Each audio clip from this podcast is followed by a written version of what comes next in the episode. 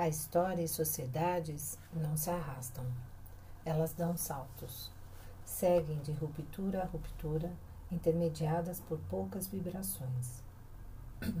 Ainda assim, nós, os historiadores, gostamos de acreditar na progressão previsível e em pequenos incrementos. Fui atingido por uma crença que nunca mais me abandonou de que somos apenas uma grande máquina de olhar para trás e que os humanos são ótimos em se auto-enganarem. Cada ano que passa aumenta minha crença nessa distorção. Querido diário, a história anda para trás. Eventos apresentam-se a nós de forma distorcida. Considere a natureza da informação. Dos milhões, talvez até trilhões de pequenos fatos que prevalecem antes que um evento ocorra, apenas um número muito pequeno será considerado relevante depois do ocorrido para sua compreensão do que aconteceu. Por sua memória ser limitada e filtrada, você estará inclinado a se lembrar dos dados que se encaixam posteriormente com os fatos, a não ser que você seja como o epônimo Funes do conto do Jorge Luiz Borges, Funes o Memorioso que não se esquece de nada e parece condenado a viver com o fardo do acúmulo de informações não processadas. Ele não consegue viver por muito tempo. Minha primeira exposição à distorção retrospectiva aconteceu da seguinte maneira. Durante a infância, fui um leitor voraz, se bem que irregular, mas passei a primeira fase da guerra em um porão mergulhando de corpo e alma em todo tipo de livros. A escola estava fechada e chovia bombas de morteiro. Ficar em porões é terrivelmente tedioso. Minhas preocupações iniciais eram principalmente como combater o tédio e o que ler em seguida. Apesar de que ser forçado a ler por falta de outras atividades não é tão agradável quanto ler por vontade própria. Eu queria ser filósofo e ainda quero, de forma que achei que precisava fazer um investimento estudando profundamente as ideias de outras pessoas. As circunstâncias me motivaram a estudar relatos teóricos e gerais de guerras e conflitos, tentando mergulhar nas entranhas da história, para conseguir entrar nos mecanismos dessa grande máquina que gera eventos. Surpreendentemente, o livro que me influenciou não foi escrito por alguém no ramo do pensamento, e sim por um jornalista. Diário de Berlim, 1934-1941, de William Schirer. Schirer era um correspondente de rádio, famoso por seu livro Ascensão e Queda do Terceiro Reich. Ocorreu-me que o diário oferecia uma perspectiva incomum eu já tinha lido ou lido sobre as obras de Hegel, Marx, Toynbee, Aron e Fichte, sobre a filosofia da história e suas propriedades, e achava que tinha uma vaga ideia das noções de dialética, até onde havia algo para se compreender nessas teorias. Não entendi muita coisa, exceto que a história possuía alguma lógica e que as coisas se desenvolviam a partir de contradições ou opostos, de uma maneira que elevava a humanidade para formas superiores de sociedade. Esse tipo de coisa. Tudo parecia incrivelmente semelhante às teorias ao meu redor sobre a guerra no Líbano.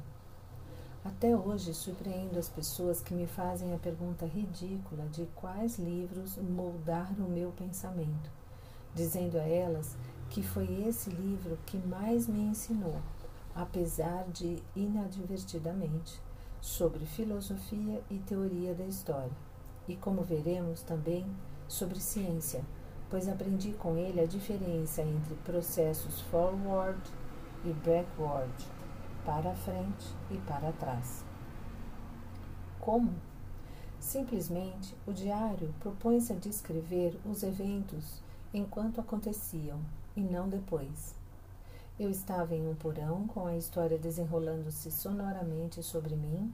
O som das bombas de morteiro me mantinha acordado a noite toda. Eu era um adolescente comparecendo aos funerais de colegas de classe. Eu estava vivenciando um desenrolar não teórico da história e lendo sobre alguém que aparentemente experimentara a história à medida que ela acontecia. Esforcei-me para produzir mentalmente uma representação cinematográfica do futuro e percebi que ele não era tão óbvio.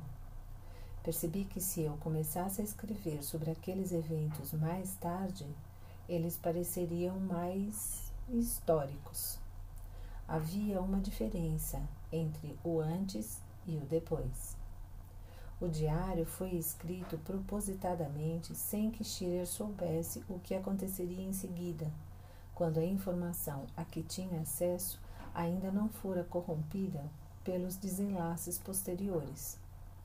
Alguns comentários aqui e ali foram bastante esclarecedores, particularmente aqueles sobre a crença francesa de que Hitler era um fenômeno transitório e que explicava a falta de preparo da França e sua rápida capitulação subsequente.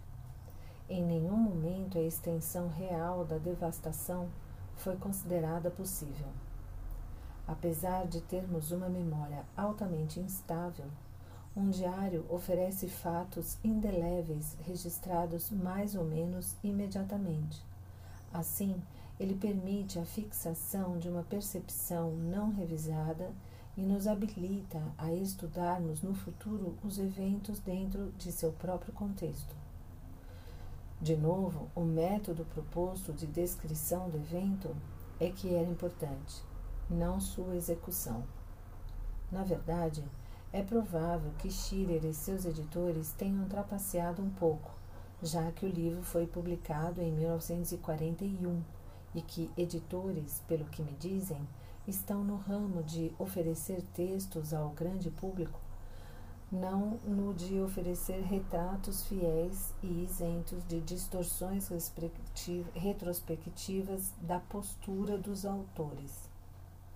Quando digo trapacear, refiro-me à remoção, no momento da publicação, de elementos que acabaram não sendo relevantes ao que aconteceu, resultando em uma ampliação da importância daqueles que podem interessar ao público.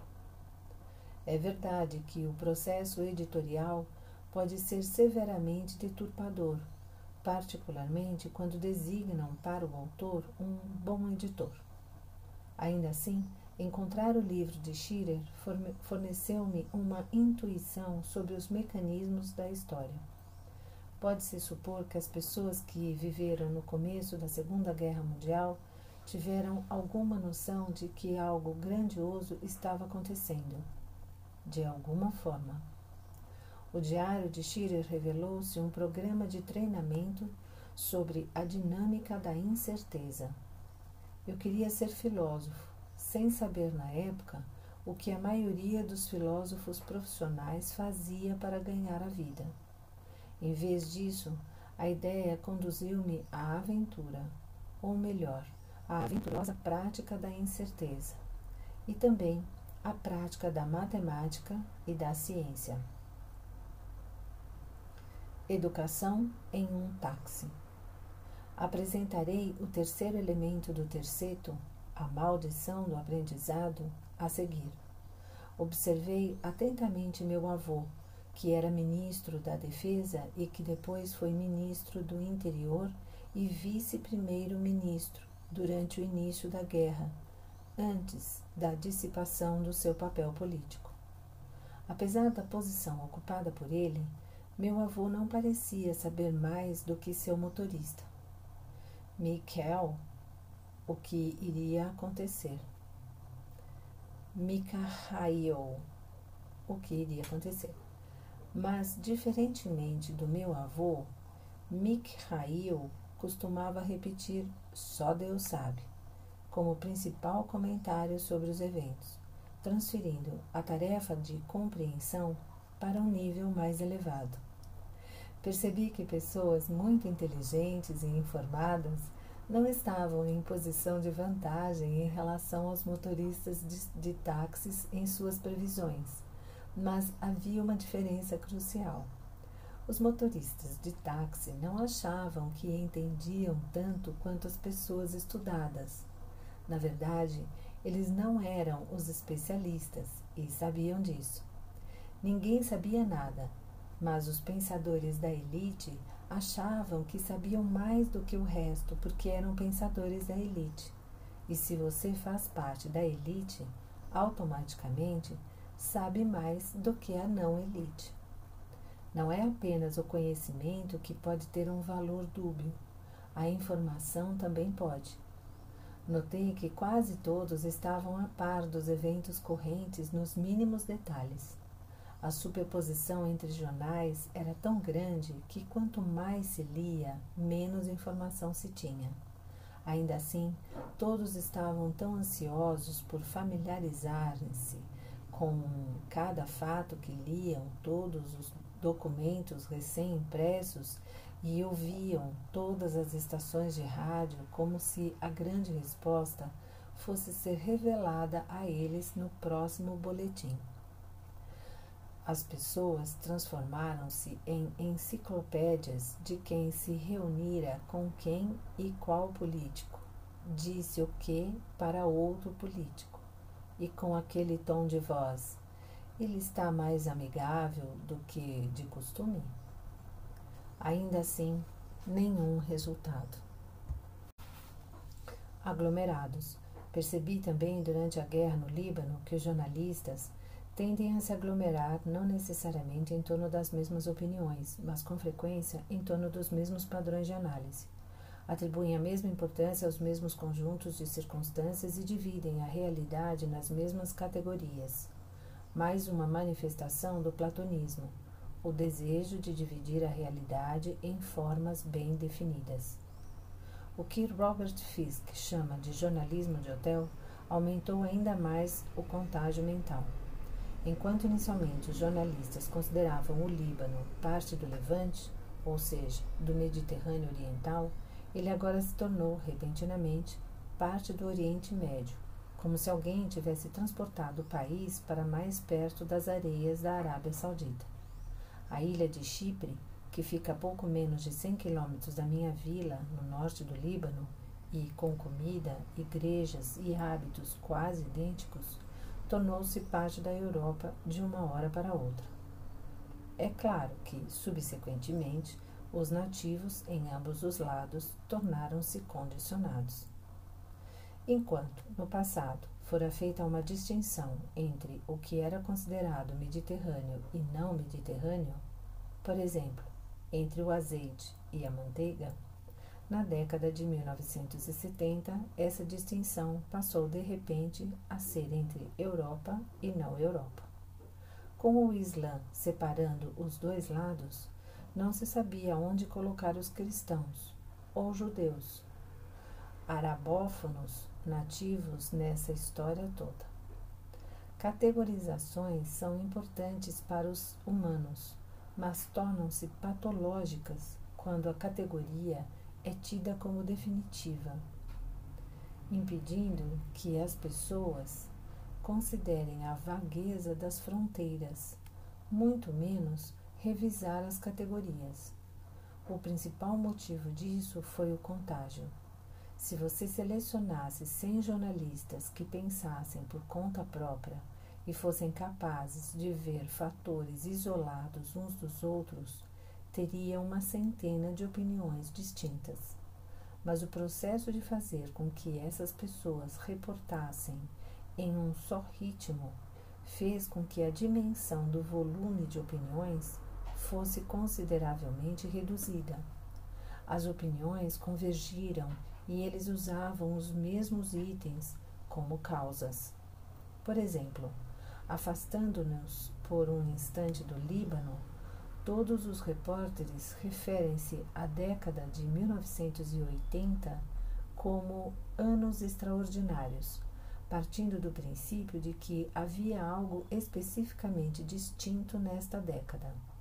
Durante a bolha da internet, no fim da década de 1990, os jornalistas concordaram que indicadores malucos explicavam a qualidade de companhias sem valor, cujas ações todos desejavam ansiosamente comprar.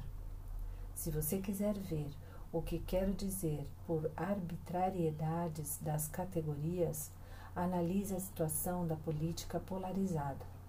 Na próxima vez que um marciano visitar a Terra, tente explicar-lhe por que aqueles que são a favor da eliminação de um fato dentro de um feto dentro do útero da mãe são também contra a pena de morte. Ou tente explicar-lhe por que aqueles que aceitam o aborto são supostamente favoráveis a uma alta carga tributária, mas contra um militarismo forte. Porque aqueles que preferem a liberdade sexual precisam ser contra a liberdade econômica individual.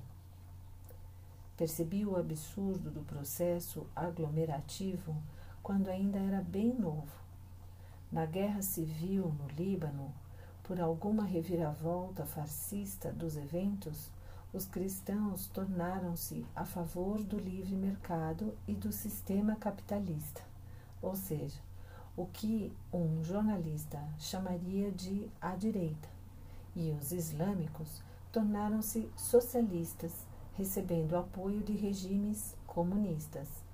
O Právida, órgão do regime comunista, referia-se a eles como combatentes da opressão apesar de que, mais tarde, quando os russos invadiram o Afeganistão, foram os americanos que buscaram associações com Bin Laden e seus colegas muçulmanos. A melhor forma de se provar o caráter arbitrário dessas categorias e o contágio produzido por elas é lembrar com que frequência os aglomerados revertem-se na história. A aliança atual entre os fundamentalistas cristãos e os lobistas israelenses intrigaria um intelectual do século XIX. Os cristãos costumavam ser antissemitas e os muçulmanos eram os protetores dos judeus, a quem preferiam em relação aos cristãos. Libertários costumavam ser de esquerda, o que acho interessante, enquanto probabilística, é que algum evento aleatório faz com que um grupo que apoia inicialmente uma questão alie-se a outro grupo que apoia outra questão, resultando na fusão e na unificação de dois itens, até a surpresa da separação. A categorização sempre gera uma redução na complexidade real. Essa é uma manifestação do gerador de cisnes negros, o inabalável platonismo que defini no prólogo.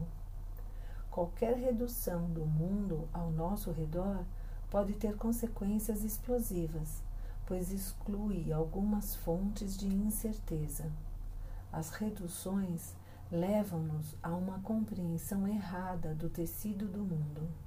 Por exemplo, você pode pensar que o Islã radical e seus valores são seus aliados contra a ameaça do comunismo, e com isso pode ajudá-los a se desenvolver até que joguem dois aviões no centro de Manhattan.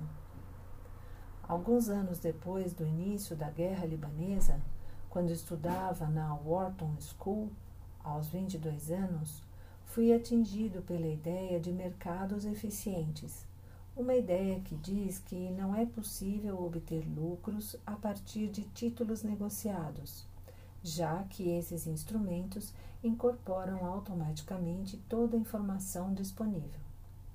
Portanto, a informação pública pode ser inútil, especialmente para um homem de negócios pois os preços já incluem toda essa informação e notícias compartilhadas com milhões de pessoas não oferecem nenhuma vantagem real.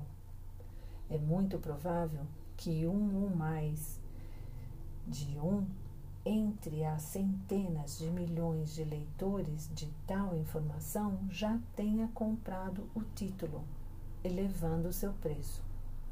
Assim, desisti completamente de ler jornais e de assistir à televisão, o que me proporcionou uma quantidade considerável de tempo livre, digamos uma hora ou mais por dia, o suficiente para ler mais de 100 livros a mais por ano o que, depois de um par de décadas, começa a fazer volume. Mas esse argumento não é exatamente a razão completa para minha máxima contida nesse livro, que diz que se deve evitar os jornais, pois veremos os outros benefícios de se evitar a toxicidade da informação.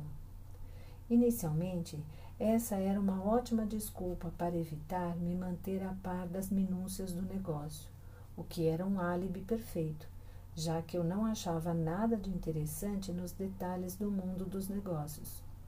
O que é deselegante, tedioso, pomposo, ganancioso, não intelectual, egoísta e desagradável. Onde é o show? Ainda não compreendo por que alguém que planeja ser um filósofo ou um filósofo científico da história terminaria estudando negócios, ainda por cima na Wharton School. Ali percebi que não era apenas um político inconsequente em um país pequeno e antigo, e seu motorista filosófico, Mick Hale, que não sabia o que estava acontecendo. Afinal de contas, pessoas em países pequenos devem não saber o que está acontecendo. O que vi foi que uma das escolas de negócios mais prestigiadas do mundo, no país mais poderoso da história do mundo, os executivos das corporações mais poderosas vinham descrever o que faziam para ganhar a vida, e era possível que também não soubessem o que estava acontecendo. Na verdade, em minha mente, isso era muito mais do que uma possibilidade. Senti em minha espinha o peso da arrogância epistêmica da raça humana. Fiquei obcecado. Naquele momento, comecei a tomar consciência do meu objeto de estudo, o evento resultante altamente improvável. E não eram apenas os executivos corporativos bem vestidos e carregados de testosterona que costumavam ser enganados por essa sorte concentrada, mas também pessoas muito estudadas. Tal percepção transformou o meu cisne negro de um problema de pessoas que têm sorte ou azar nos negócios em um problema de conhecimento e ciência. Minha ideia é que alguns resultados científicos não são apenas inúteis na vida real, por subestimarem o impacto do altamente improvável, ou por levarem-nos a ignorá-lo, mas que muitos deles também podem estar, na verdade, criando cisnes negros. Não são apenas erros taxonômicos que podem reprová-lo na aula de ornitologia. Comecei a perceber as consequências dessa ideia. 4 quilos depois. Quatro anos e meio depois de me formar em Wharton e quatro quilos mais pesado, no dia 19 de outubro de 1987, eu estava caminhando para casa vindo do escritório do banco de investimentos Credit Suisse First Boston, que fica na parte central de Manhattan, rumo ao Upper East Side. Caminhava devagar, pois estava totalmente confuso. O dia testemunhou um evento financeiro traumático, a maior queda do mercado da história moderna. O evento foi ainda mais traumático por ter acontecido em uma época em que acreditávamos que tínhamos nos tornado suficientemente sofisticados com todos aqueles economistas platonificados de fala inteligente, com suas equações fajutas baseadas em curvas na forma de sino, para prevenir ou, ao menos, prever e controlar grandes choques. A queda nem mesmo foi uma resposta a qualquer notícia discernível. A ocorrência do evento jazia fora de qualquer coisa que se poderia ter imaginado na véspera. Se eu tivesse indicado sua possibilidade, teriam me chamado de lunático. O evento qualificava-se como um cisne negro, mas eu ainda não conhecia a expressão. Na Park Avenue, deparei com um colega, Demetrius, e quando começava a conversar com ele, uma mulher sofrendo de ansiedade, deixando todas as inibições de lado, intrometeu-se na conversa. Ei, vocês dois sabem o que está acontecendo? As pessoas na calçada pareciam desnorteadas. Mais cedo, eu vira alguns adultos soluçando silenciosamente na sala de transações do First Boston. Eu passara o dia no epicentro dos acontecimentos, com pessoas em estado de choque correndo de um lado para o outro como coelhos diante da luz de um farol. Quando cheguei em casa, meu primo Alexis me telefonou para dizer que seu vizinho cometera suicídio, pulando do andar superior ao seu. Nunca me senti estranho. A sensação era como no Líbano, só que com uma diferença. Tendo visto as duas coisas, fiquei impressionado ao constatar que problemas financeiros podem ser mais desmoralizantes do que a guerra. Simplesmente considere que os problemas financeiros e as humilhações que os acompanham podem levar ao suicídio, mas a guerra não parece fazer o mesmo tão diretamente. Eu temia uma vitória pirrônica eu fora vingado intelectualmente, mas temia estar certo demais e ver o sistema desmoronar sob meus pés. Na verdade, não queria estar tão certo. Sempre me lembrarei do falecido Jimmy P., que, ao ver seu patrimônio líquido dissolver-se diante dos seus próprios olhos, implorava, meio que brincando, para que o preço na tela parasse de mudar mas percebi naquele instante que não dava importância alguma ao dinheiro. Tive a sensação mais estranha da minha vida, como uma trombeta ensurdecedora, indicando que eu estava certo, de forma tão ensurdecedora que fazia meus ossos vibrarem. Nunca mais senti a mesma coisa e nunca serei capaz de explicá-la aos que nunca a sentiram. Era uma sensação física, talvez uma mistura de alegria, orgulho e terror. E sentia-me vingado? Como? Durante o primeiro ou os dois primeiros anos após minha chegada a Wharton, desenvolvi uma especialidade precisa, porém estranha: apostar em eventos raros e inesperados, aqueles que estavam na dobra platônica e eram considerados inconcebíveis pelos especialistas platônicos. Lembre-se de que a dobra platônica é onde nossa representação da realidade deixa de ser aplicável, mas não sabemos disso. Isso aconteceu porque abracei muito cedo como ganha-pão a profissão de finanças quantitativas. Tornei-me um quant e operador trader ao mesmo tempo.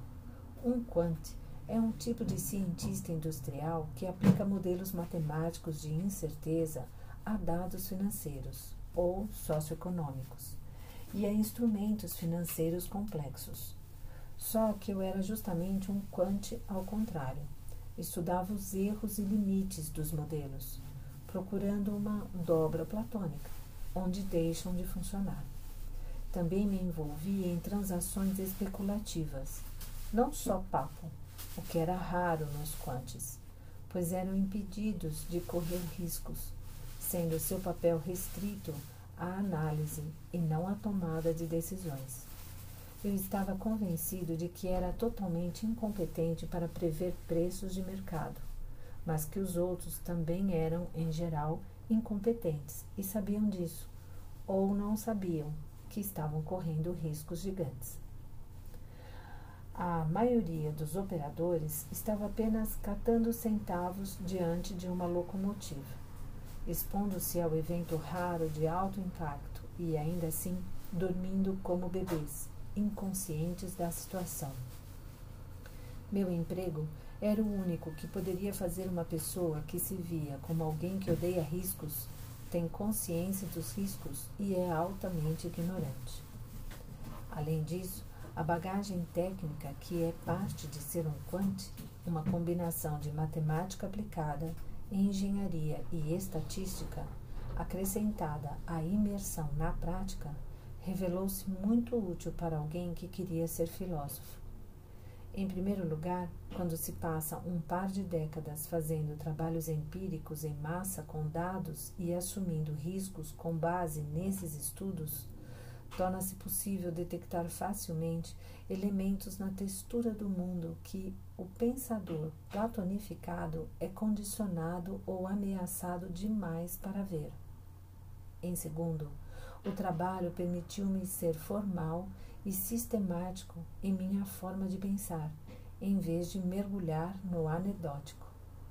Finalmente, tanto a filosofia da história quanto a epistemologia, a filosofia do conhecimento, pareciam-se pareciam inseparáveis do estudo empírico de dados de séries temporais, que é uma sucessão de números no tempo, uma espécie de documento histórico contendo números em vez de palavras. E números são fáceis de serem processados em computadores. Estudar dados históricos faz com que se tenha consciência de que a história anda para frente, não para trás, e que é mais bagunçada do que os relatos narrados. A epistemologia, a filosofia da história e a estatística buscam compreender verdades, investigando os mecanismos que as geram e separando a regularidade da coincidência em questões históricas. Todas essas disciplinas lidam com a questão do que se sabe, só que são encontradas em prédios diferentes, por, ser, por assim dizer. O palavrão da independência. Naquela noite, em 19 de outubro de 1987, dormi ininterruptamente por 12 horas. Era difícil falar com os amigos sobre aquela sensação de estar vingado, pois todos sofreram de alguma forma com a quebra de valor, da bolsa de valores. Naquela época, as bonificações eram uma fração do que são hoje em dia. Mas se meu empregador, o First Boston e o sistema financeiro sobrevivessem até o final do ano, eu receberia o equivalente a uma bolsa de estudos. Às vezes, isso é chamado de dinheiro do foda-se, o que, apesar da grosseria do termo, significa que a quantia permite que você se comporte como um cavaleiro vitoriano, livre da escravidão. É uma proteção psicológica. O dinheiro não é tanto a ponto de torná-lo podre de rico, mas é suficiente para que se tenha liberdade de escolher uma nova profissão sem precisar avaliar excessivamente as recompensas financeiras. Ele protege você de prostituir sua mente e liberta-o da autoridade externa, qualquer autoridade externa. A independência é específica para cada pessoa. Sempre fiquei impressionado com o grande número de pessoas a quem uma renda incrivelmente alta levou a um comportamento ainda mais servil e adulador à medida que se tornava mais dependente dos clientes e empregadores e mais viciado em fazer ainda mais dinheiro. Apesar de pouco substancial para alguns padrões, o dinheiro curou-me literalmente de, todas, de toda a ambição financeira. Ele fez com que eu sentisse vergonha sempre que me desviava dos estudos em busca de riqueza material. Note que a designação foda-se refere-se à capacidade estimulante de pronunciar essa frase compacta antes de desligar o telefone. Foda-se. Aquela era a época em que era extremamente comum para operadores quebrar telefones quando perdiam dinheiro. Alguns recorriam a quebrar cadeiras, mesas ou qualquer coisa que fizesse barulho. Certa vez, no pregão de Chicago, um operador tentou me estrangular e foram necessários quatro seguranças para levá-lo embora. Ele estava irado por eu estar no que ele considerava seu território. Quem gostaria de abandonar tal ambiente? Compare-o com almoços no refeitório sem graça de uma universidade com professores educados discutindo a mais recente intriga departamental. Assim, permaneci no ramo quantitativo e das operações financeiras. Ainda estou lá, mas organizei-me para fazer pouquíssimo trabalho, porém intenso e divertido. Concentrar-me somente nos aspectos mais técnicos. Nunca participar de reuniões de negócios. Evitar a companhia de realizadores e de pessoas que usam terno e não leem livros, e tirar um ano sabático a cada três, em média, para preencher lacunas na minha cultura filosófica e científica.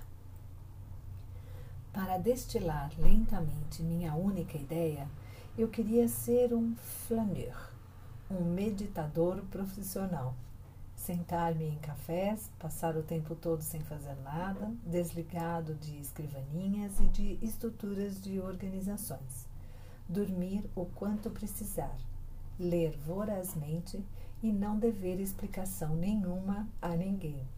Eu queria ser deixado em paz para construir, a pequenos passos, um sistema de pensamento baseado na minha ideia do cisne negro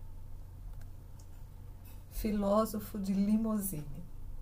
A guerra no Líbano e a quebra da Bolsa de 1987 pareciam fenômenos idênticos. Ficou óbvio para mim que quase todos tinham um ponto cego mental que os impedia de reconhecer o papel de tais eventos. Era como se não fossem capazes de ver esses mastodontes ou como se esquecessem deles rapidamente. A resposta estava debaixo do meu nariz. Era uma cegueira psicológica, talvez até mesmo biológica. O problema não estava na natureza dos eventos, e sim na maneira que os percebíamos. Concluo este prelúdio autobiográfico com a história a seguir. Eu não tinha uma especialidade definida, fora do meu trabalho comum, e não desejava nenhuma. Quando, em coquetéis, perguntavam-me o que eu fazia para ganhar a vida, eu ficava tentado a responder: sou um empirista cético e um leitor flaneur. Alguém comprometido a explorar muito profundamente uma ideia mas tornava as coisas mais simples, dizendo que era motorista de limusine. Certa vez, em um voo transatlântico, recebi um upgrade para a primeira classe, onde me sentei ao lado de uma senhora poderosa, que vestia roupas caras, estava coberta de ouro e joias, comia castanhas continuamente Talvez estivesse fazendo uma dieta, uma dieta de poucos carboidratos e insistia em beber somente água mineral. Evian, enquanto lia a edição europeia de Wall Street Journal, ela ficava tentando iniciar uma conversa em um francês ruim, pois viu que eu lia um livro em francês do sociólogo filósofo Pierre Bourdieu que, ironicamente, tratava das marcas de distinção social.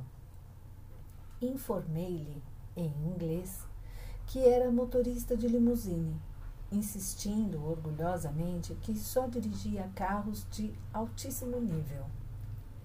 Em silêncio gélido, prevaleceu durante todo o voo, e apesar de conseguir sentir a atenção, pude ler em paz.